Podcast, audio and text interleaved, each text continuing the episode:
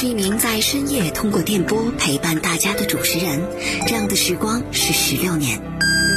北京时间零点整。现在我是一名创业公司 CEO，和每一位创业者一样，每天自虐般的工作，承受误解和委屈，仿佛是要榨干自己。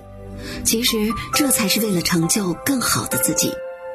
今天我带你走进创业者的内心，聆听他们爱与痛的成长。我是清音，欢迎来到轻音乐。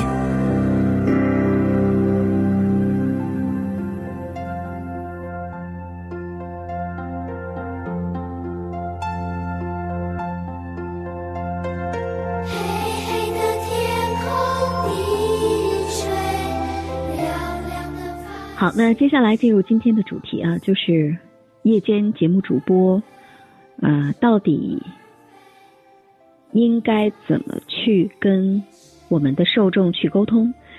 其实，首先呢，我特别感谢大家，就是能够来绵阳热线做主播。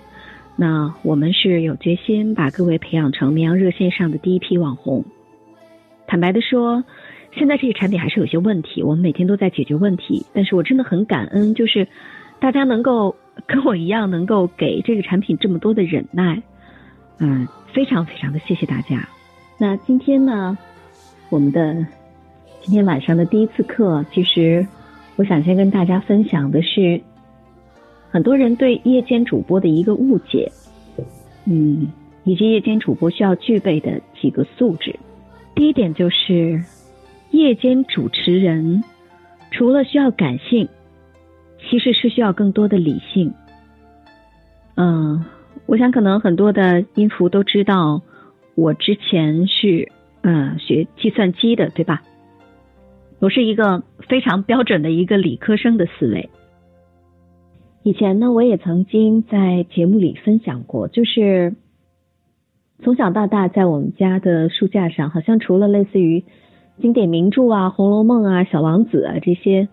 我们家的书架上其实是没有任何一本小说类的书。我从小到大其实更爱看的都是哲学和心理学。我希望人是更理性、更清醒的一个状态。我对人为什么活着呀？人该怎么活着呀？我们到底要什么呀？其实是特别的好奇的。所以其实本身我对人性、对心理就是比较好奇的。那也经常会有一些记者采访我，问我说：“那亲亲老师，我特别想知道，就是为什么呃你的这个嗯节目好像听起来是那么的感性，你这个人看起来也挺文艺的，但是呢，你能够快速的帮你的听众来解决问题？”我说：“其实很简单，第一呢，当然是得益于我学习了心理学；第二个最主要的原因呢，是由于我的思维是非常理性的。”而且我绝对绝对坚持一点，就是想要把情感节目做好的一位主持人，必须是理性的。那么理性的同时呢，还要加上什么呢？加上同理心，其实就够了。这个不是同情心，是同理心。接下来我先跟大家解释一下什么叫同理心。呃，同理心呢，指的是感同身受。呃，其实特别简单，就是感同身受。如果是同情心呢，还有一种从上到下的感觉，对吧？同理心指的是你的感受我懂。那这一点呢，其实各位我们的各位的绵羊主播做的都非常好，因为我有的时候会化妆成各种小号进去听你们的直播，做的都非常好。同情心的表达是什么样的？就比方说啊，一个粉丝给你打电话，然后他跟你说，他说我我我最近遇到。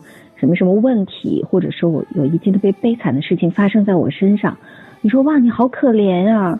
哎呀，听你说的我都快哭了，你真的太可怜了，你怎么这么惨呢？这个叫同情心，但是同理心是什么呢？就是你跟他说别着急，慢慢说，你的感受我懂。也就是说，嗯，你不用去让他觉得他是比你低的，他好像遇到了这世界上最最倒霉的事儿。而是让他知道，即便你没有经历过跟他一样的遭遇，但是他的那种难过的、委屈的、痛苦的、可怜的，啊，这种不被人理解的这种感受，你是能够理解他的。你只需要说你的感受我懂啊，或者说嗯，我能理解你的感觉，你一定是怎么怎么样，对不对？那这个就叫同理心。所以说呢，同理心呢，当然首先需要我们有一颗柔软的心。其次呢，除了柔软之外，我们还需要强大一点。这个强大就是，当我们听到他的遭遇之后，哪怕这个遭遇是让我们特别错愕的，就是我们一听觉得哇天哪，这个人怎么会遇到这样的事情？但是我们也要赶快的调整情绪，保持理性，同时呢，给他的一个暗示就是哦，这件事情啊，没什么大不了的，请放心，他一定会过去的。所以说。同理心的前提是你要比当事人更加的理性，而且更能控制情绪，你才能够安慰和疏导他。